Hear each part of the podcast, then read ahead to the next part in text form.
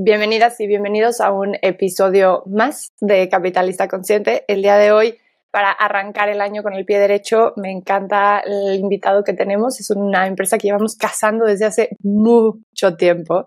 No solo como usuarios y porque nos interesaba, sino también porque sabíamos que teníamos que tenerlos como invitados. Así que el día de hoy tenemos a Rafa Chondo, fundador y CEO de Materia. Eh, Rafa, bienvenido. Gracias por aceptar la invitación y pasar estas épocas decembrinas grabando con nosotros. No, gracias a ti, Carla, por la invitación. Feliz de estar por acá y felices fiestas para, para toda la gente que nos, nos va a escuchar. Correcto, correcto.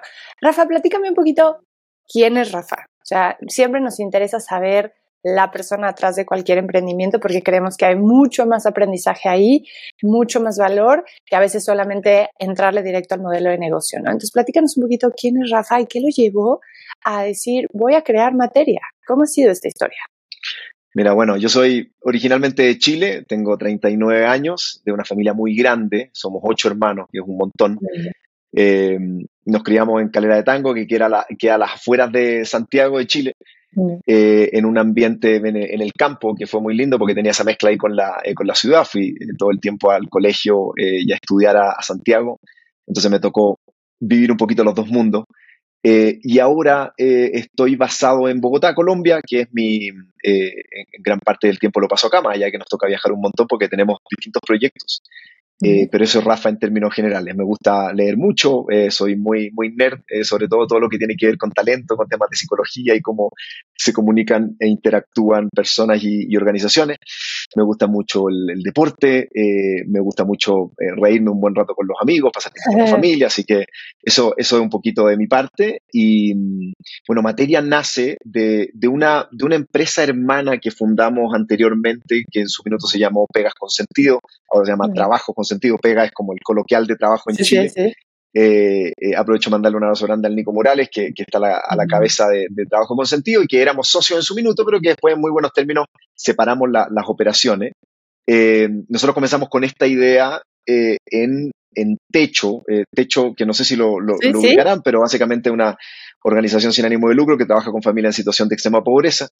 y lo que pasó fue que nos dábamos cuenta de que post-techo había como una crisis vocacional muy fuerte. La gente, al llegar a los asentamientos marginales, al ver eh, la crueldad en la cual vivían muchas familias en, América Latina, decían, wow, ¿qué es lo que voy a hacer con mi futuro profesional? Yo no me puedo meter a trabajar, eh, a vender cualquier cosa, sino que me encantaría como hacer algo que tuviera un propósito, que tuviera un impacto positivo a nivel económico, social y ambiental. Eh, y lo que nosotros hicimos fue montar una plataforma donde podías tú subir vacantes de este tipo de organizaciones, ya sean privadas, públicas o civiles. Y esta, esta masa crítica fuerte, que en su minuto eran voluntarias y voluntarios de, techo o profesionales que habían pasado por la organización, eh, se comenzó a expandir, se llenó de, usuarios. Me acuerdo que, perdón, en los primeros cinco meses habían casi 10.000 profesionales registrados. Eh, y, y, esta plataforma pasó de ser una especie de job board a, a un camino más donde comenzamos a acompañar a las organizaciones a que pudieran reclutar a talento que no solamente te cumpliera desde el punto de vista técnico, sino que eh, hubiera una alineación muy fuerte con el propósito de la organización. Y fue así que fuimos transformándonos de, un job board a headhunters y después ya a consultores en temáticas de talento, muy enfocados en el sector de impacto y sostenibilidad. Eso es como la historia, la historia corta. ¿Cómo llegas tú a Techo? O sea, ¿cuál es tu vinculación con Techo? ¿Cómo es esta historia que te hace llegar a Techo? Es, increíble porque no sabes la cantidad de emprendimientos, bueno, o empresarios que hemos tenido aquí que han tenido algún punto de vinculación con Techo, ¿no? Eh, Juan del Cerro, por ejemplo, fue sin no mal recuerdo, director general de, mm. Techo para mi país, eh, ¿no? Algo así, bueno, tuvo un gran puesto en Techo, pero lo que quiero decir es, hemos escuchado varios que Techo fue como un parteaguas en su vida. ¿Cómo es llegar tú a Techo y qué te lleva ¿no? a empezar a entrar a trabajar de voluntario, supongo, en Techo? Mm. Sí, de hecho, la verdad es que le, cambia la vida a mucha gente eh, porque mm, te lleva a, visitar, a comprender una realidad muy, muy fuerte que tiene que ver con la extrema pobreza en América Latina, donde tú te empiezas a cuestionar todo, porque dices cuál es el rol del Estado acá, cuál es el rol del mercado, o sea, ¿por qué, por qué hay gente que está viviendo en estas condiciones. Y si bien hay un impacto muy concreto eh, en las comunidades, donde empezamos a participar activamente con ellas y a desarrollar mesas, eh, o sea, a construir viviendas, a desarrollar trabajos comunitarios y un poco que la comunidad se vaya desarrollando por sí misma con su propia participación, tiene un impacto muy fuerte en la gente que es voluntaria o profesional, porque al final esa gente queda cambiada absolutamente para cualquier cosa que haga a nivel eh, profesional. Entonces, Techo se transforma en un semillero de talento y sobre todo de liderazgo muy fuerte. A mí también, efectivamente, me ha tocado conocer un montón de emprendedoras, emprendedores, líderes sociales, eh, líderes en el sector corporativo, a nivel político, en todos los ámbitos, que viene de, techo. Y te diría que es como una madera bien particular, porque es gente que, eh, independiente de distintas posturas que se puedan tener, incluso a nivel ideológico, es gente que empuja eh, cambios y que comprende de que no podemos tener una sociedad en la cual solamente algunos avanzan, sino que obviamente que tenemos que generar oportunidades para aquellos que no son parte de la, de la fiesta considerando de que hay un nivel de, inequidad enorme. Entonces, eh, yo me acuerdo que estudié publicidad, eh, un amigo, eh, me, publicidad y negocio, un muy buen amigo me invitó a participar y de una me pusieron a levantar plata, en un rol muy comercial, entonces me gustaba, tenía esa posibilidad de, de vincular capital con, la, con la, el propósito de techo. Y después ya me empecé a meter en distintos otros eh, ámbitos de la, de la, organización. Nos tocó armar una oficina en Estados Unidos, entre Miami, Nueva York y, California, donde levantábamos fondos para los proyectos en América Latina. Y la verdad es que yo tenía 23, 24 años eh, y la, la, posibilidad profesional que me dio Techo fue, fue impresionante. Es un desafío enorme eh, y que hasta el día de hoy tiene muchas repercusiones porque gran parte de lo que yo fui haciendo después tiene que ver con esa experiencia inicial eh, de querer hacer algo por, por una sociedad un, poquito mejor para todas y para todos. Creo que, creo que veo el potencial que tiene un principal trabajo, ¿no? Tu primer trabajo para transformar tu mentalidad, tu manera de ver el mundo, tu manera de querer aportar.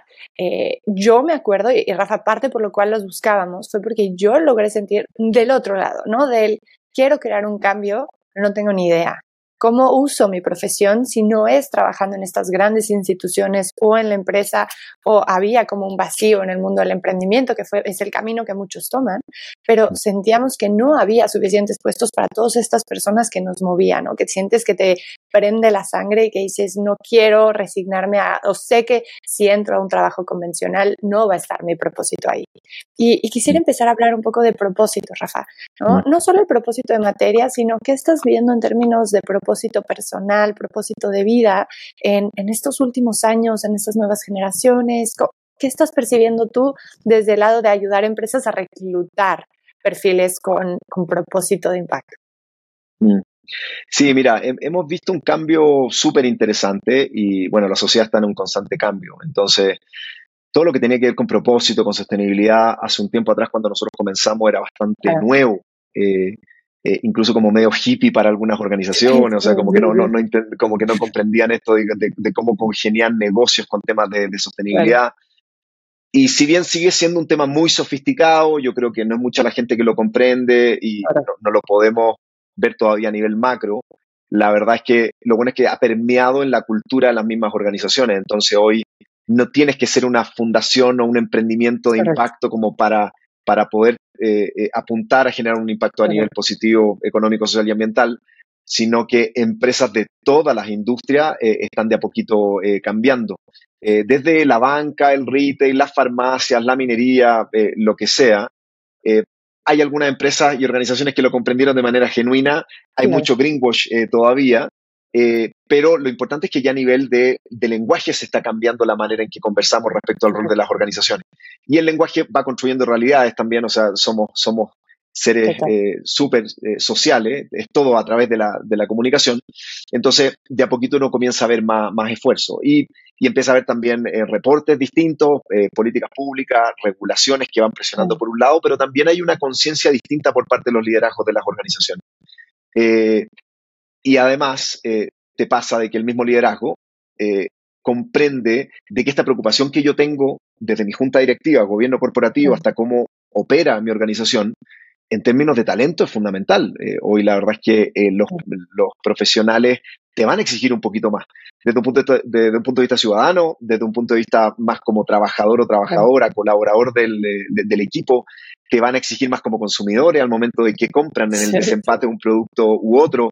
Entonces tú te das cuenta que tiene que ser una apuesta de, largo plazo, es decir, o yo como organización cambio, genero un capital reputacional distinto, es decir, me posiciono como una organización que realmente está comprometida con los cambios a nivel económico, social y ambiental que, necesitamos, o simplemente me quedo con menos consumidores, me quedo con menos talento, me aprietan más, digamos, las regulaciones. Entonces, eh, yo creo que es un cambio que se da de manera eh, humana muy natural, porque hay un tema de evolución humana, eh, pero que también de repente tenemos que establecer ciertas reglas para que caminemos todos hacia el mismo lado. Pero sí hay un cambio súper, súper importante en todo lo que tiene que ver con sostenibilidad, impacto y, propósito. Me encanta. Quiero definir materia. O sea, Rafa, definamos materia. ¿Qué hace materia? ¿Cómo funciona materia? Si yo estoy escuchando este capítulo y me mueven estos temas, quiero desarrollar mi carrera profesional ahí o yo como industria, ¿no? Como empresa, quiero buscar cómo materia se vuelve este principal aliado. Sí, mira, nosotros fundamos materia porque nos dábamos cuenta de que en esta humanidad, en esta sociedad, que ha avanzado un montón, porque la verdad es que el ser humano ha logrado cosas espectaculares. Eh, y de repente hay tanta noticia negativa que perdemos un poquito esa perspectiva de todo lo que hemos venido avanzando. Y no es una mirada simplista, eh, sino que los datos nos muestran de cómo hemos venido avanzando. Y dentro de ese avance, obviamente que hay unas brechas brutales. Eh, y dentro de eso hay organizaciones con liderazgo a nivel privado, público y civil que se han dado cuenta de que esto tiene que cambiar, de que tenemos que hacer negocios de manera distinta, de que necesitamos una ciudadanía distinta, necesitamos perfiles o liderazgos políticos distintos, todos los desafíos que tenemos como, como humanidad. Y hay organizaciones que se han dado cuenta de esto y están a través de sus liderazgos desarrollando todo lo que pueden para generar un impacto positivo, para que sus operaciones generen un impacto positivo a nivel económico, social y ambiental. Nosotros como materia queremos ser los partners de esos liderazgos. Queremos que esa gente que está intentando cambiar el mundo siempre tenga un amigo, una amiga a quien llamar para decir, oye, tengo este problema a nivel de talento, dame una mano, tengo este tema con la estructura, quiero reclutar este perfil, necesito evaluar este otro perfil, eh, quiero ver temas de bienestar laboral, de clima laboral, de salud mental en el trabajo que yo siempre tengo un amigo a quien llamar o una amiga a quien llamar en temas de talento. Eh, y que tú, como líder de esa organización privada, pública y civil, ya sea fintech, ya sea de cambio climático, ya sea de educación o lo que sea, digas, bueno, yo cuento con los de materia, con las de materia para, para apoyarme en esto. Eso desde el punto de vista de las organizaciones. Y por otro lado, más enfocado en los profesionales, lo que queremos ser ese amigo, esa amiga también, ese partner, a ayudarte a encontrar un nuevo desafío profesional, ayudarte a capacitarte en lo que necesites si es que quieres seguir creciendo profesionalmente, de que con nosotros puedas encontrar un equipo de mentores que te pueda ayudar a autoconocerte mejor y a tomar mejores decisiones en tu futuro eh, profesional. Entonces, queremos ser esos consultores de talento, esos gestores de conocimiento en general de temas de talento para los liderazgos y una organización que te ayuda a ti a conocerte mejor y a, potenciar tu ADN de impacto que, le llamamos en, materia. ¿Cómo hacen eso, Rafa? ¿Cómo hacen esta parte, sobre todo hablando no tanto para empresas? Para empresas, mm. imagino que existe mucha consultoría, ¿no? Mucha consultoría en temas de bienestar, organizaciones, eh, estructura, ¿no? ¿Cómo, ¿Cómo, hacemos estructuras reales para el mundo actual? Y, y, ahorita me gustaría entrarle a ese tema, pero ¿cómo se ve para desarrollarte a ti. O sea, si yo fuera Carla, un cliente hoy de materia, ¿no? Un profesionista con ganas de crear este impacto, si hablas de conocerme más, cuál es mi ADN de impacto, ¿cómo, cómo llevan a cabo estos, estos procesos? Por un lado tenemos el, el, job board de materia, donde la idea es poder repletarlo de oportunidades, y oportunidades globales en todo tipo de organizaciones, en todo tipo de mercados, todo tipo de roles, de posiciones, jerarquías, seniority y así. Y en eso hay proyectos que lo llevamos nosotros, como Hunting, y hay otros que publicamos y le damos la mayor difusión posible para que la plataforma materia sea un lugar donde tú puedas encontrar tu próximo desafío profesional en el sector de impacto.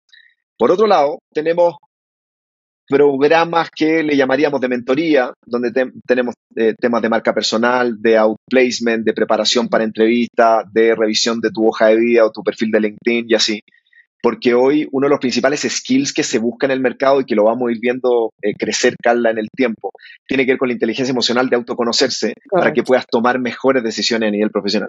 Entonces, los, eh, estos programas de mentoría, hay muchos que se basan en este modelo eh, de Ikigai, que no sé si lo habrás escuchado, pero claro. que, claro, que tiene que ver con tu propósito, tu talento, el impacto que quieres generar y el mercado laboral que te rodea. Entonces la idea es que nosotros vayamos trabajando contigo en cuatro o cinco sesiones donde hablamos de tu propósito, quién eres como persona, quién no eres, cómo tú te defines como persona. después del talento, la formación, el cómo tú te has preparado, lo técnico, lo no técnico, lo formal, la, formación no formal. Después vemos directamente temas de impacto. ¿Qué es lo que te motiva? Eh, ¿Qué, te, qué te, te, hace eh, brillar los ojos, digamos? La educación, las brechas de género, el cambio climático, las finanzas, democratización de capital o lo que sea. Y con eso después nos ponemos a mapear distintos actores. Entonces tú al final la idea es que llegues a un, eh, a un punto donde digas, yo por ejemplo quiero ser eh, CFO, es decir, lo mismo, o sea, lo mío es eh, temas de administración y finanzas. Me interesan los temas de, educación y de cambio climático y quiero trabajar en una startup, por ejemplo, o una empresa que esté en, crecimiento. Y con eso nosotros te vamos acompañando, incluso te podemos poner en contacto con algunos actores del, mercado. te hacemos trabajar un montón, la idea es que no, no es que la idea es dejar capacidad instalada, claro, no que tú dependas de, alguien, pero hemos tenido mucho éxito y muy buen feedback por parte de la gente que participa en esos programas.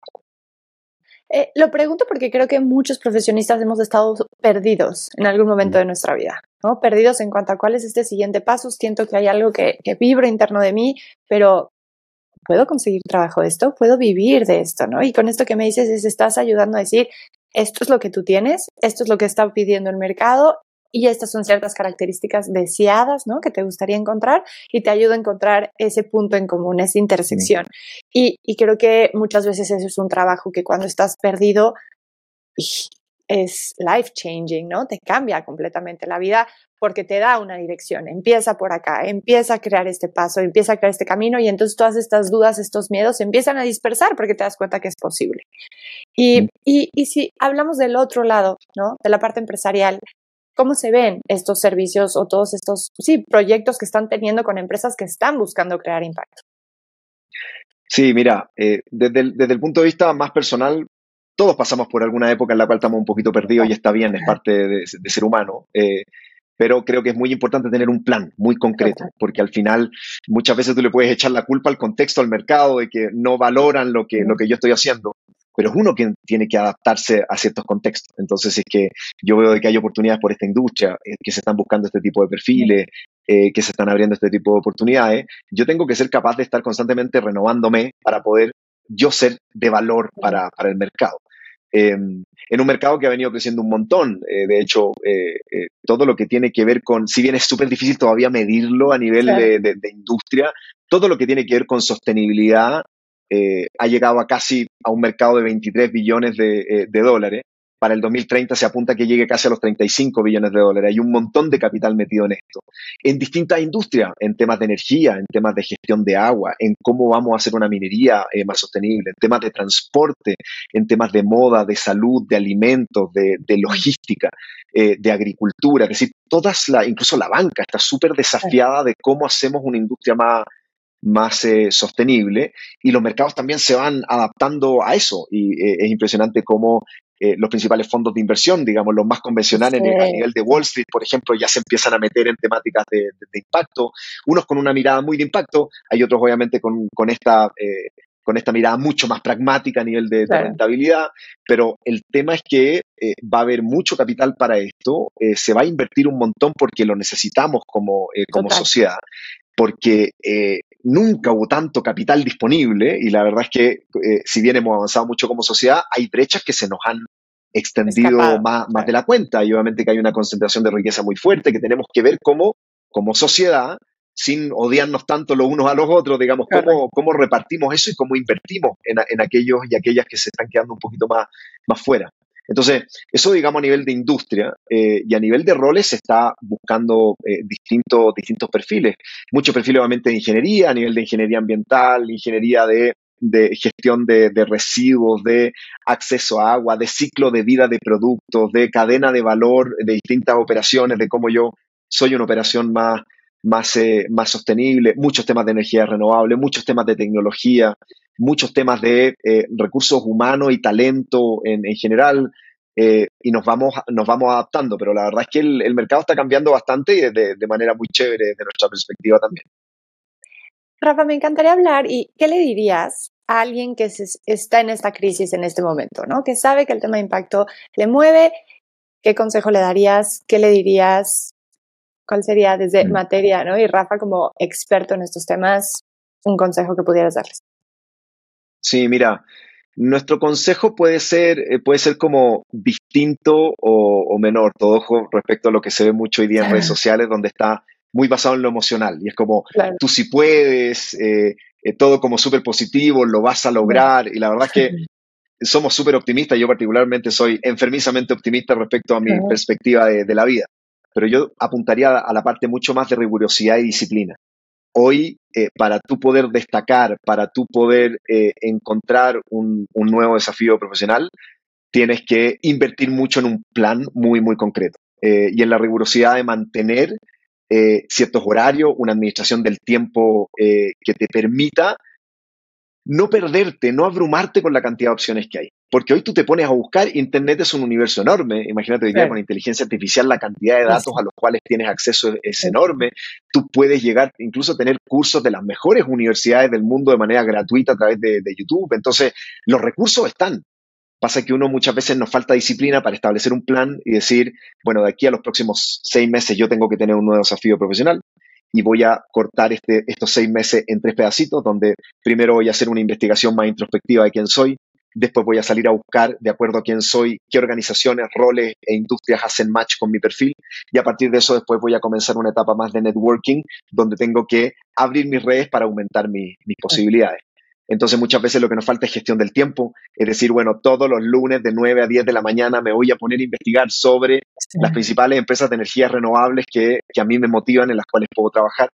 Eh, y tener un plan con un Excel, con una carta Gantt. Muchas veces para el trabajo somos súper estructurados y estructuradas, pero cuando se trata de pensar en nosotros, no podemos quedar horas y horas en, Instagram o en TikTok viendo gatitos. Entonces, eh, la, idea es que tú tengas un plan muy concreto, que buscar trabajo lo, tomes como un trabajo en sí, eh, y, eso te, debería, no garantizar, pero acercar a mucho mejores resultados. No sé si, si te respondo a la pregunta. No, total, total. Creo que me gusta a veces no es eh, todo va a estar bien, ¿no? Como decías, es todo va a estar bien si hacemos las cosas correctas para estar bien. Lograr crear un modelo de negocio como los que entrevistamos puede sonar como algo lejano y complicado. Después de tres años de investigar, entrevistar y relacionarnos con expertos en el tema, decidimos compartir con nuestra comunidad todo eso que hemos aprendido durante este camino. Rediseñamos nuestro sitio web y ahora podrás encontrar todos los capítulos, una editorial nueva, con noticias y herramientas sobre el mundo del capitalismo consciente. Y nuestra parte favorita, una nueva sección de aprendizaje, donde encontrarás un curso para diseñar una empresa consciente, un workshop para alinear a tu empresa en cualquier pilar e incluso la certificación como consultor en capitalismo consciente. A ver, Rafa, me gustaría saber cuáles son los principales errores que estás detectando. En términos de currículum, en términos de LinkedIn, o sea, ¿cuáles son estos errores principales que gente como, como yo, que, que nos mueve el tema de impacto, estamos cometiendo a la hora de buscar o querer crear una nueva oportunidad laboral? Mira, nosotros, eh, si bien está claro que no es, nunca va a ser una verdad absoluta, lo que nosotros vemos en el mercado de los profesionales buscando nuevas oportunidades, de partida es, y relacionado a lo que te comentaba anteriormente, es no tener priorización, por ende no hay foco. Entonces, eh, entrevistamos a mucha gente que dice, yo quiero cambiar el mundo y quiero trabajar eh, en algo que cambie el mundo. Y uno dice, ok, perfecto, pero cambiar el mundo tiene un montón de aristas donde hay gente que lo está haciendo desde la educación, desde la salud, desde la equidad de género, desde el cambio climático, desde la pobreza. Eh, eso a nivel de temáticas. Hay gente que lo está haciendo desde el sector privado, desde el sector público, desde cooperación internacional, desde la academia. Hay gente que lo está haciendo en organizaciones pequeñas, medianas, grandes, corporativos muy grandes. Entonces, muy relacionado a lo que te decía anteriormente, hay que llegar con un plan, porque o si no, eres muy vulnerable a distintos, eh, a distintas eh, oportunidades que te llegan. Entonces de repente te llega algo que es muy cool, que te suena como algo novedoso, lo tomas y a los tres meses te das cuenta de que no era lo que no, que no era lo que tú buscabas, porque básicamente no hiciste el trabajo introspectivo. Y es muy importante el autoconocimiento hoy. Entonces, cuando tú te entrevistas con un headhunter, por ejemplo, tienes que llegar con, esa, con ese foco de decir, mira, estoy buscando este tipo de roles en este tipo de organizaciones, en este tipo de industria. Porque así el cante dice, ah, perfecto, entonces yo acá la voy a tener y apenas me surja, me surja algo que tiene esa característica, es un perfil. Porque si no, el tener ganas de hacer todo al final muestra cierta desorientación, muestra cierto desorden y, falta de, auto, de autoconocimiento. Eh, muchas veces vemos también eh, de que eh, hay mucha gente que se puede tomar esto como a tono personal y eso te baja mucho el autoestima. Entonces tú dices, bueno, no me seleccionaron a mí.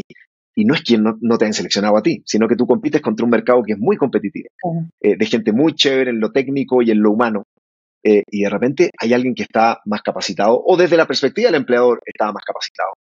Eh, eh, que, eh, que, tú, digamos, para el rol. Y eso no tiene nada de malo. No es que no te hayan elegido a ti, sino que había otra persona que era, que era más afín al, al, rol.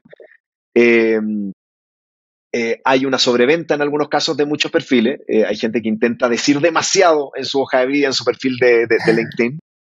y de repente hay que ponerse distintos sombreros y comunicarle a cada audiencia lo que, lo que se necesita comunicar. Es decir, si es que yo estoy aplicando a una organización de cambio climático, tengo que demostrarles en la experiencia y en mi actitud que puedo cumplir con ese rol. Eh, si es que yo estoy aplicando un rol en una fintech, por ejemplo, que es un animal absolutamente distinto, yo tengo que ser capaz también de, de, explicar por qué yo puedo hacer un buen fit con ese, eh, con ese perfil eh, también. y de repente, menos es más, es decir, intentamos decir demasiadas cosas eh, y de repente el, simple hecho de haber transmitido un poquito de experiencia, hice esto en este rol, en esta organización, puede ser mucho más, puede, puede ser, digamos, una herramienta de mucha mejor ayuda para un headhunter o alguien que está buscando talento. Eso como, algunas de, de, las cositas como a nivel, a nivel eh, macro. Eh, se me hace muy valioso porque creo que a veces vemos el tema de impacto como algo general, ¿no? Impacto donde mm. sea, da igual, ¿no? Y a partir de lo que estás diciendo es impacto, desmenúzalo y, entiende qué parte es este impacto. Y, me gustaría, Rafa, preguntarte entonces, ahorita hablabas de habilidades eh, más técnicas y habilidades más humanas. Creo que las habilidades técnicas, obviamente, claro, van a variar acorde a cada uno de los roles y es algo que pues en las descripciones de cada uno de estos eh, perfiles pues está pidiendo, ¿no? Y es un tema que será hacer tarea de ver qué habilidades técnicas se requieren para cada rol. Pero hablemos de estas habilidades más humanas. ¿Qué habilidades humanas te distinguen, te separan, ¿no? Te, te, potencian en este rubro de impacto para poder encontrar un trabajo, una nueva oportunidad o sobre todo lograr este objetivo final que es crear este impacto. No solamente quiero mm. hablar de encontrar el trabajo ideal, sino encuentras el trabajo y después la magia es lo que sucede. Pero ¿cuáles son estas habilidades humanas? Sí, sí, muy de acuerdo con tu diagnóstico y la verdad es que hay mucha data y literatura que nos muestra aquellas competencias más técnicas de temas de, eh, adaptación tecnológica, de temas de creatividad, de recursividad, eh, de análisis de datos. El, mercado obviamente que va a ir cambiando, pero lo técnico sin duda que va a seguir siendo súper, súper importante. Ahora, eh, la clave nosotros hemos visto, Carla, que está en la parte, en la parte más humana, que lamentablemente durante mucho tiempo se le llamó como soft skills, y la verdad es que son lo, son lo menos soft que hay, digamos. Es decir, hoy, hoy vinculan o desvinculan a, CEOs de grandes organizaciones precisamente porque eh, no tienen este tipo de, eh, capacidades. Eh, y acá es algo netamente actitudinal o algo netamente humano. O sea, tú necesitas gente de partida eh, hoy los empleadores, las organizaciones buscan gente con actitud, con actitud de sí puedo hacerlo. Viste que hay gente que no, no puedo hacerlo, que siempre le encuentra, digamos, la parte negativa o que siempre encuentra algún problema. No, tú quieres a alguien que diga, sí, bueno, no lo sé hacer, eh, pero eh, dame un par de, días que yo me leo algún libro, me veo algún video en YouTube, algo, investigo, pero te traigo una, una solución. La parte actitudinal eh, eh, frente a la vida, de tener una sonrisa, de meterle onda, de meterle ganas, de decir, mira, esto está complicado, pero bueno, vamos a salir adelante. Uno quiere tener gente así en su equipo. Así como uno quiere tener amigos y amigas así, uno quiere tener una pareja así. Hay un tema de actitud muy fuerte. Em, yo te diría que lo segundo tiene que ver mucho con eh, algo que se le llama curiosidad intelectual, de querer saber más, de querer comprender, de querer leer, de querer ser más como persona. Eh, de, poder pegarte su viajecito, estar leyendo, conocer gente distinta. La curiosidad intelectual es muy importante porque el mundo está cambiando a tal velocidad que, el conocimiento que tú tienes hoy quizás para mañana no te va a servir. Entonces tú tienes que estar siempre, digamos, eh, desafiándote por, eh, por, ese lado. lo hablábamos anteriormente, lo tercero te diría que sería, sería la inteligencia emocional, de poder no solamente conocerte tú eh, y poder diferenciar y administrar tus emociones. Todos tenemos eh, emociones y muchas veces son incontrolables al inicio, pero llega un punto donde pasan por esta parte, digamos, el neocórtex del, del, cerebro y donde uno tiene que ser capaz de decir, eh, bueno, me está pasando esto, tengo rabia por esto, estoy frustrado por esto, esto me genera, digamos, desesperación y así. Y no solamente porque tú te vas a sentir mejor, sino que porque vas a poder lidiar con situaciones humanas en el, en el trabajo que son muy comunes. Para resolver crisis, para poder apoyar a alguna compañera o compañero que está pasando por un mal momento, para llevar una discusión que se desordena a un objetivo común. Yo creo que eso es súper importante. Y eso está muy relacionado con el, con el otro punto que tiene que ver con la comunicación asertiva. La capacidad de que yo te digo A y que tú entiendas A, eh, porque hoy es todo comunicación. Y si te fijas, todo lo que tiene que ver con inteligencia eh, eh, artificial utiliza solamente el lenguaje. Entonces, todo es lenguaje, todo es comunicación. Y hoy no solamente los liderazgos, sino que los miembros de cualquier equipo estamos muy desafiados a tener una muy buena comunicación y a interactuar de manera sana con los equipos. Entonces yo te diría que la parte actitudinal, la curiosidad intelectual, la inteligencia emocional y la comunicación asertiva son de las cosas que más se buscan en el mercado. Me encanta. Me, me encanta porque creo que son habilidades, como decías, soft, que a veces were nice to have, ¿no? Inclusive si tú veías un CV, se ponían en la esquina abajo en una parte chiquita como, ah, bueno, estas son mis habilidades suaves. Y hoy se vuelven una parte central y fundamental de que estamos esperando de un profesionista y cómo genera estos cambios internos. Rafa, creo que un poco lo mencionaste antes, pero me gustaría hablar como qué tipo de profesionistas crees que estamos necesitando cada vez más para lograr crear este sistema económico de triple impacto, ¿no? ¿Qué tipo de profesiones están desarrollando? ¿Hay profesiones nuevas?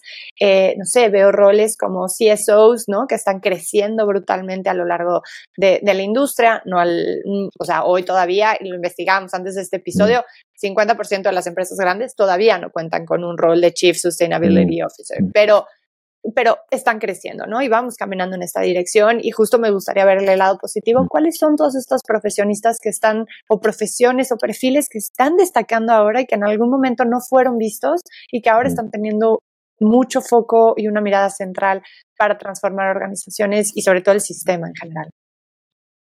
Sí, es, eh, es una pregunta interesante porque el mercado va cambiando mucho a una, a una gran velocidad. Y es importante comprender de que las organizaciones están intentando acomodarse a este tema de la sostenibilidad, lo cual es una muy buena noticia porque, eh, eh, insisto, te, hablaba antes de temas de greenwash y así, pero el lenguaje va cambiando y eso nos, nos ofrece otro tipo de, de, presión para que hagamos las cosas mejor. De hecho, hay un LinkedIn hace, hace estudios todos los, todos los años eh, de los roles más buscados. Y del, desde el 2018 al 2022, de los 10 roles más buscados, habían cuatro que tienen que ver con temas de sostenibilidad, desde perfiles muy senior, eh, así como el CSO, eh, hasta perfiles más analíticos. y las brechas que van a comenzar a ver también van a, van a estar mucho por, por un lado técnico, no solamente el humano, sino, sino que lo técnico también. Entonces, eh, vamos a necesitar perfiles técnicos a nivel, por ejemplo, de monitoreo y evaluación de, productos, de programas y proyectos. Eso en el sector de impacto de sostenibilidad está creciendo un montón. Porque no solamente un reporte lindo que voy a hacer a, fin de año, sino que yo si es que produzco celulares, lo que quiero es alguien que desde el punto de vista técnico me analice todos los datos y vea la cadena de valor de toda mi producción. Lo mismo si es que hago un jugo de naranja, lo mismo si es que produzco un, zapato. Eh, entonces, perfiles técnicos por ese lado van a ser súper, súper, eh, súper relevantes perfiles eh, de todo lo que tiene que ver con crecimiento, que se le llama growth eh, hoy, para hacer crecer a tu empresa en términos, digamos, de estas propuestas de marketing o más comerciales, es tremendamente eh, relevante. Todos los perfiles de tecnología, si bien la inteligencia artificial va a reducir muchos roles, porque había muchos desarrolladores y desarrolladoras que necesitábamos y que ahora son poquitos los que comprenden cómo funciona, pero se va a ampliar. Vamos a necesitar muchos perfiles por ese, por ese lado también vamos a necesitar muchos perfiles. Siempre lo que son lo administrativo y lo financiero es tremendamente eh, relevante porque además también tenemos un mundo cada vez más complejo en términos económicos y distintas monedas y tú tienes que saber administrar eso para las empresas es tremendamente eh, relevante. Eh, todos los temas de posicionamiento de marca, todos los temas de, de, talento en general. los liderazgos hoy día están tremendamente desafiados y desafiadas a poder tener equipos con una mejor cultura, que tengan seguridad psicológica, que tengan, eh, tenemos un equipo con, un buen clima laboral, eh, eso es muy, muy, eh, muy importante. Y volviendo un poco a la parte técnica de las ingenierías y el análisis de datos, todo lo que te mencionaba anteriormente de temas de, de, gestión de agua, de cambio climático, de gestión de residuos, de temas de logística, de temas de, de moda, de transporte, eh, son industrias que van a seguir creciendo eh, y que van a necesitar muchos perfiles eh, técnicos a nivel ingenieril para eso también. Me, encanta porque creo que mucha gente que va a escuchar este episodio a veces solo necesitas esta seguridad de decir no estás loco, ¿no? No estás mm. loco, eh, existe futuro para ti y, este futuro se va a ver así, se va a ver sostenible, se va a ver verde, si queremos que exista un futuro, ¿no? Dentro de, de este planeta. Al inicio del capítulo, Rafa, eh, hablábamos de liderazgo y me encantaría mm. profundizar en esto. ¿Cómo mm. has visto este liderazgo? ¿Qué cambios hemos notado en el liderazgo? ¿Qué características? ¿Y dónde estamos encontrando estas brechas también, ¿no? Del tipo de mm. liderazgo que necesitamos para lograr crear organizaciones que promuevan esta transformación. ¿Qué vas viendo en tú en temas de liderazgo? Sí, lo que hemos visto es que ha cambiado un montón es increíble cómo eh, da la impresión de que ser líder de una organización, independiente del rol, porque tú puedes ser eh, líder eh, a nivel de jerarquía muy alto, pero también hay perfiles en distintos ámbitos de la operación que son súper, o sea, que mantienen un gran nivel de liderazgo. entonces, estamos muy desafiados porque ya no solamente es como, mira, esto hay que hacerlo porque yo lo digo y porque soy dueño del boliche y listo, sino que hoy tienes que catalizar decisiones, como que tú tienes que juntar al equipo persuadir que la mejor idea gane y que el mejor argumento gane. Entonces, hoy la gente no quiere trabajar contigo si es que tú tomas, digamos, decisiones así como, mira, esto es lo que yo digo y es lo que hay que, y es lo que, hay que hacer. Eh, son perfiles que también eh, a nivel de liderazgo han tenido que comprender de que el propósito tiene un peso muy específico en la, en la cultura, de que el tema sostenibilidad tiene un peso cada vez más, eh, más específico, de que tengo que liderar en torno a la confianza de manera moderna. Yo no puedo estarle pidiendo eh, todo el tiempo eh, que, la gente marque tarjeta y de dónde estás haciendo y qué estás haciendo, sino que si es que te tengo aquí en el equipo, eh, si no, es porque confío en ti. Si no confío en ti y no, no, no, digamos, confío en la responsabilidad de esa accountability que tú tienes que tener con el equipo para que te tengo en el equipo. Entonces, hay un nivel de flexibilidad y esto se da con el trabajo remoto, híbrido. Lo importante es lo que la gente hace, no dónde lo hace y en qué tiempo lo hace. Entonces, eso ha cambiado un montón los liderazgos han dado cuenta de que la diversidad en sí enriquece la cultura, de que tener gente de distintos lados, culturas, historias, eh, eh, creencias, eh, lo que sea, te, potencia y te hace que tu cultura sea más rica, digamos, y son más cabezas distintas pensando en soluciones, en soluciones para el equipo se han dado cuenta de que el liderazgo tiene que invertir mucho en las brechas, es decir, en cómo yo hago para, que, para reducirlas, digamos, eh, tanto a nivel de género como a nivel de oportunidades profesionales, a nivel de, de, capacidades técnicas, a nivel de capacidades humanas.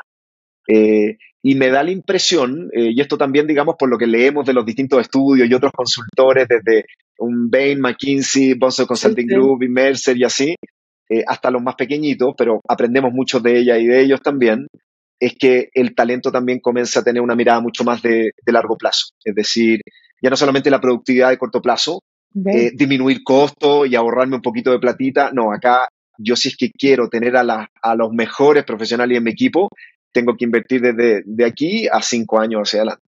Eh, y tengo que cuidar a ese equipo porque eh, de los principales desafíos que ven los liderazgos a nivel global, y esto es un estudio que hace Boston Consulting Group todos los años, frente a guerra, inflación, ciberataque, lo que sea, una de las principales preocupaciones de los líderes hoy es cómo atraer y retener al talento indicado para mi equipo. Entonces, el talento se transforma en algo fundamental y muy estratégico para cualquier liderazgo. Entonces, sí, hay, eh, hay desafíos para los liderazgos eh, y creo que a poquito no, nos vamos adaptando bien.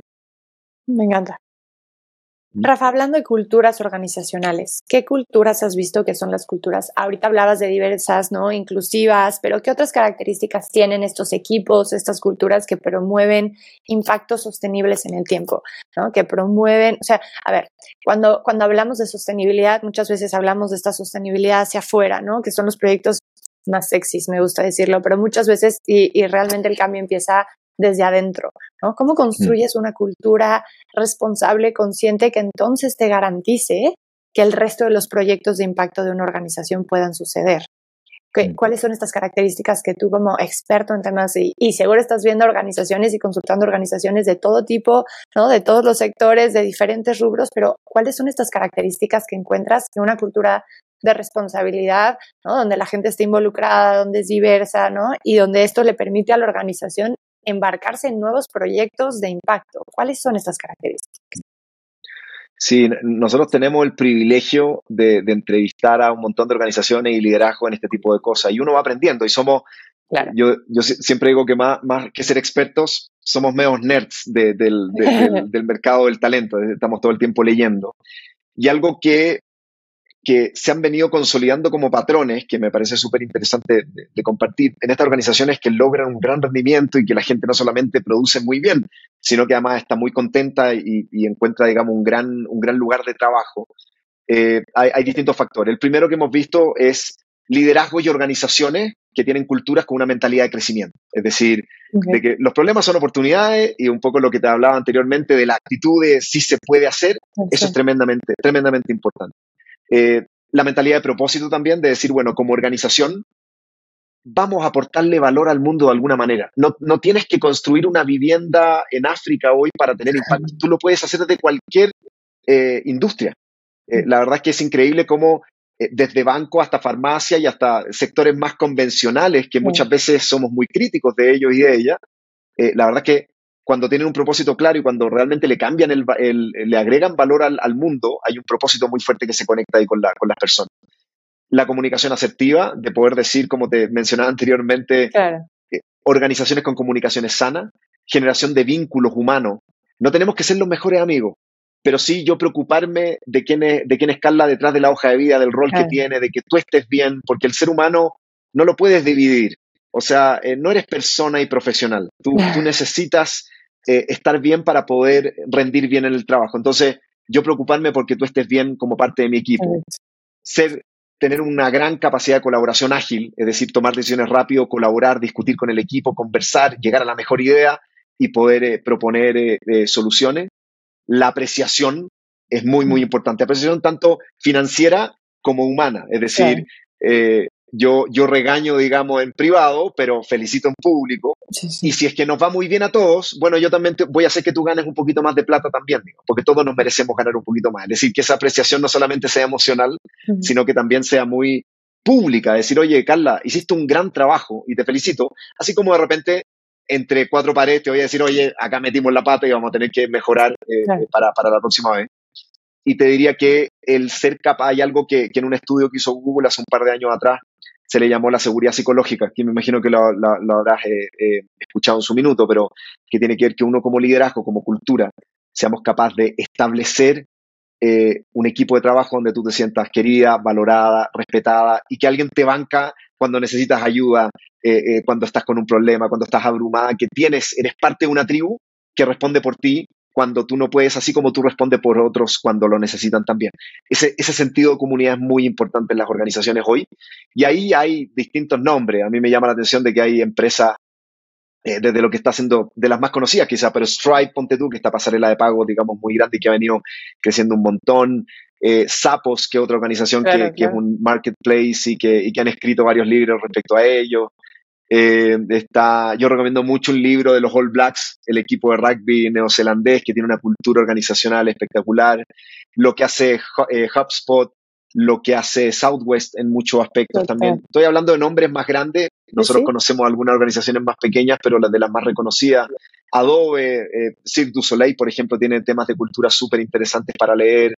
Eh, John Deere tiene una, una estrategia de onboarding súper, súper interesante. Mira, ejemplos hay por montones, siempre comprendiendo que organizaciones perfectas no hay. Uno cuando da un ejemplo no es que, wow, hay que copiar todo.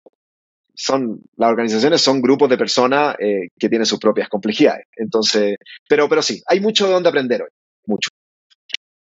Rafa, hablemos un poco del mercado latinoamericano. ¿Cuáles son eh, estas empresas, estos actores que están surgiendo en Latinoamérica, que están proponiendo nuevas cosas? Y, me da igual que sean empresas grandes, empresas pequeñas, empresas más locales.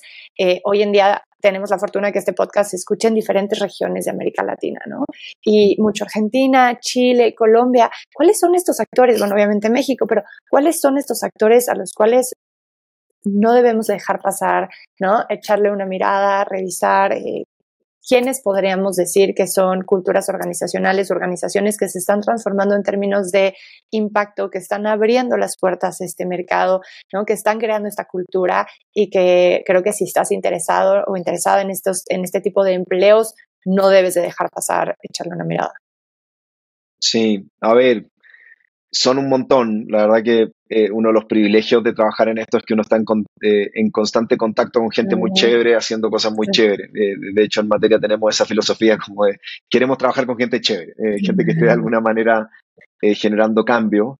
Y eh, ahí hay un montón de actores, desde a, nivel eh, obviamente de industrias o de sectores, tú tienes el sector privado, donde tienes las pequeñas empresas, las startups de gran crecimiento y algunas empresas más consolidadas, sector civil, ONG, asociaciones gremiales eh, que hacen un montón de cosas.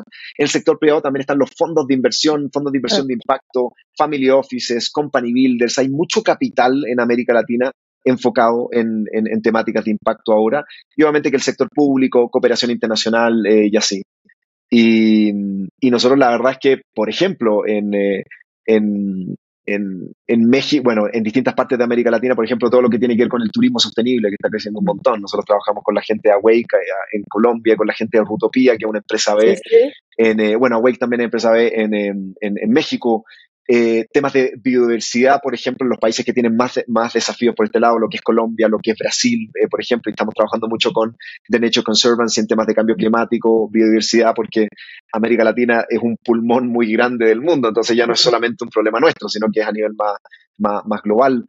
Eh, temas de, de acceso a oportunidades, a capacitación digital para el futuro laboral. Entonces está Generation, que es una organización que, que funda eh, que, se funda para disminuir esta brecha entre, em, entre jóvenes que, tienen, que quieren tener acceso al mundo laboral a través de la, de la tecnología. Eh, hay, hay muchas organizaciones de disminución de, brechas, eh, por ejemplo, sobre todo a nivel de género, donde estamos trabajando con IPAS en, en México, con, em, con Balance, por ejemplo, que también es una organización que ve temas de inequidad. Eh, con eh, Women's Link, que ve temas de apoyo legal para, para mujeres y niñas en situaciones de vulnerabilidad.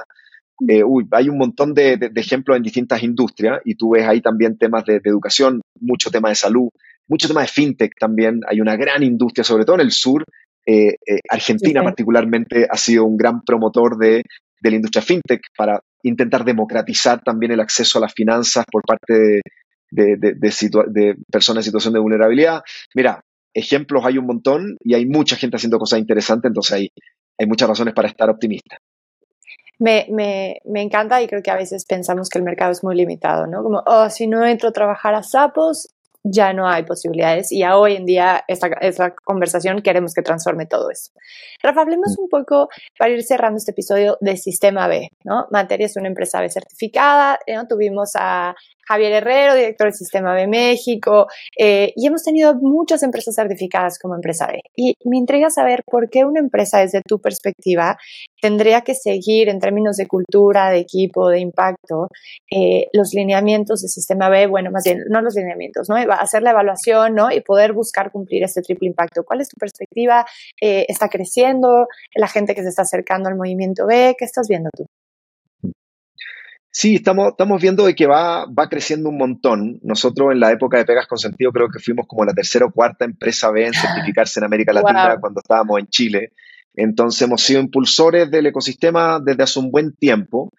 Y, y a mí lo que me gusta mucho el sistema B, más allá de que uno es parte de una, de una comunidad, y entre los emprendimientos hay que acompañarse, hay que apoyarse y hay que agremiarse en algunos aspectos. Eh, eh, somos muy fan de la colaboración y somos re fáciles para las colaboraciones. O sea, cualquier eh, organización que nos cae bien, nosotros nos, sacamos la foto juntos y generamos una alianza y, todo tiene que ver con talento, entonces empujamos mucho distintos tipos de colaboraciones. Tú te metes en, este, en esta tribu, en esta comunidad que tiene ciertos valores afines. entonces, por un tema de convicción, uno quiere ser parte de eso, porque establecen ciertas reglas dicen, oye, necesitamos impulsar y que las empresas sean un motor de bienestar, nos vamos a organizar de esta manera y nosotros estábamos de acuerdo con eso y siempre fuimos muy, muy, muy partícipes. Pero algo que a mí me parece súper valioso del sistema B y que ha venido cada vez eh, cambiando y mejorando con el tiempo, es que te hace preguntas que tal vez tú no te ibas a hacer por tu propia cuenta. Entonces la evaluación del sistema B, eh, hay preguntas que son súper eh, jodidas, digamos, complejas, y tú dices, wow, nunca, nunca había pensado en esto. Claro pero, pero te ayuda mucho a cuestionarte, a, ponerte un poquito más de presión. Hacer empresas es muy difícil y hay, hay veces en las cuales uno dice, uy, déjame sacar la cabeza arriba del agua, digamos, eh, y, recién ahí me preocupo de los otros temas, pero, pero ellos lo hacen de una manera muy comprensiva, te van acompañando em, eh, y, y, uno después de la, de la evaluación te diría que sale como súper fortalecido de decir, oye, la verdad es que estamos haciendo las cosas bien, nos están desafiando cada vez más, el mundo va cambiando, entonces las preguntas son cada vez más complejas, pero, pero ese, digamos, ese establecimiento de ciertas reglas y de ciertos estándares me parece súper bueno para uno autocuestionarse como, como emprendedor. Total, no es tanto que obtengas la B, que claro, ese se vuelve un parte de la meta, ¿no? De mantenerse, de recertificarte, pero es un abrir de conciencia hermoso a, wow, no sabía que mi modelo de negocio tendría que estar pensando en este tipo de cosas. Eh, Rafa, quisiera cerrar este, este episodio preguntándote, por último, si yo soy una organización, si soy líder de una organización, ¿qué libros tendría que estar leyendo? ¿Qué libros no podría dejar pasar? Y si yo soy una persona, un profesionista en busca de temas de impacto, ¿qué libros son estos libros presentes actualmente que tendría que yo estar investigando, leyendo, queriendo tener cerquita? Uy, hay un, hay un montón para, eh, para leer eh, y, y, ahí por, por, las redes sociales vas a encontrar un montón de distintas, distintas alternativas. Hay algunos que, eh, que a mí particularmente me, me, cambiaron mucho la manera de pensar respecto a, no solamente a uno como liderazgo, sino que a uno como miembro de equipo y a cómo leer el mercado. Eh, hay un libro que, eh, que, es de Kim Scott que se llama Radical Candor, que no, no, sé si, te, si te, suena. Y que, wow, qué, qué, qué, manera también de explicar de manera súper sencilla aspectos de liderazgo que hoy día son, son fundamentales. Eh, y, y, te da como ejemplos muy, muy concretos. Yo lo recomiendo muchísimo.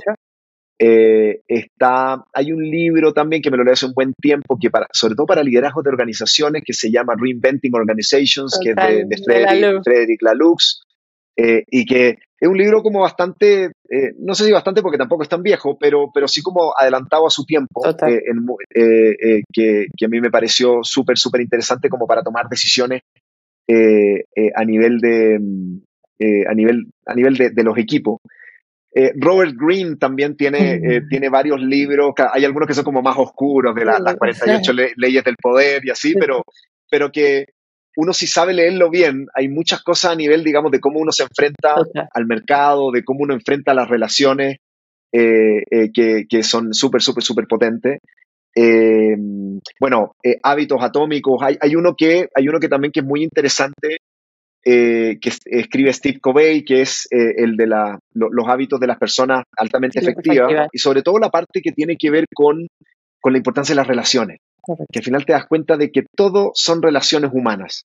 Uno termina haciendo negocios, generando proyectos con aquella gente con, en la cual confía y aquella gente que te cae bien, por, por, por, por mal que eso pueda llegar a sonar, pero de lo importante que es, in, eh, es in, eh, invertir en relaciones. Eh, y, y, sobre todo para, para mí como consultor, me pareció súper, súper, súper, súper lindo de, de, de leer. bueno, hay, hay un libro que ahora me acordar del autor porque se llama Strangers to Ourselves, que, okay. o sea, extraños para nosotros mismos, que básicamente tiene que ver con estos temas de, de autoconocimiento. Okay. Eh, de, de, cómo nos metemos en la profundidad de nuestra cabeza que cada vez conocemos más a través de la ciencia y cómo uno puede desarrollar respuestas frente a, a ciertos contextos conociéndonos un poquito más de, de acá. Eh, bueno, tengo, yo, yo, siempre para las presentaciones y así, tengo un listado de libros que te lo puedo compartir. Venga, eh, lo mandamos. Hay un eh, Mark Andreessen, que es el, uno del fundador de, eh, de Anderson Horowitz, que también es un gran, gran lector, un tipo muy, muy inteligente.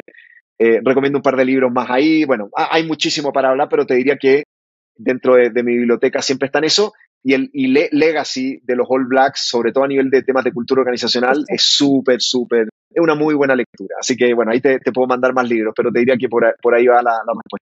A ver, me encanta, creo que son grandes libros para iniciar el año con el pie derecho. Radical Candor de Kim Scott a mí fue mm. un parteaguas en, en mi modelo de liderazgo y en entender cómo quería ser, ¿no? Como líder, eh, quien le interese, luego podemos tener un episodio completo hablando de, de esto. Sí. Rafa, mi última pregunta para ir cerrando es, para ti, ¿qué es ser un capitalista consciente? Para mí, ¿qué es ser un capitalista consciente? Eh, a ver, eh, buena pregunta. No, eh, yo veo que en el, en el sector hoy eh, hemos complejizado mucho el lenguaje y a mí te, te, te reconozco que de repente no, no alcanzo a aprenderme un, eh, un concepto, digamos, de, de, de, economía circular y después economía regenerativa y, y, hemos, y digamos, hemos complejizado mucho el lenguaje y, y, cuando tú hablas de lo que es, digamos, un capitalista consciente, eh, soy soy un fiel creyente de que las empresas son un motor brutal para generar eh, cambios y que, el, capitalismo en sí como modelo no es que esté mal, sino que básicamente es como una herramienta disponible y que uno la puede utilizar para bien o para no tanto, pero, el simple hecho de producir algo de valor para que un consumidor lo, eh, pueda adoptar y cambiarle la vida eh, a una persona a través de los productos o servicios que uno ofrece, para mí, digamos, es algo, es un poder enorme, enorme, enorme, enorme. Ahora, el capitalista consciente es alguien que tiene que desarrollar esa capacidad de generar riqueza y de generar productos y servicios de valor para alguien que le va a mejorar la vida y que en esa operación eh, le haga bien a, sus públicos de interés, le haga bien a su comunidad, le haga bien a su mercado, le haga bien a su gente, le haga bien a sus familias, le haga que, que, que esa empresa sea un motor de bienestar. Entonces al final tiene que ver con hacer negocios para el bien y listo, digamos. No, no, no, lo, no lo enredaría más, no le pondría mucha sofisticación o lenguaje mucho, muy, muy complejo, sino que es hacer negocios para el bien. Eh, y, eso es lo que intentamos hacer desde materia, eso es lo que yo aprendo de mis mentoras, de mis mentores, de la gente con la cual converso, y, que nos tiene obsesionados también con, cómo podemos generar cambios con lo que hacemos, en nuestro caso es del talento, pero eso esa es mi perspectiva, no sé si se, entiende. Eh, creo que es lo suficientemente simple para que se entienda y se cache la idea de decir claro y, por eso ¿no? Sistema B para mí lo, simplifica precioso. Cómo hacemos empresas mejores para el mundo, ¿no? No la mejor empresa. Y cambiar desde esta perspectiva creo que agrega todo el valor. Rafa, finalmente, ¿dónde los podemos encontrar? Si a alguien le interesa estar cerca de materia, buscar nuevas oportunidades laborales, ¿dónde me puedo estar más cerquita?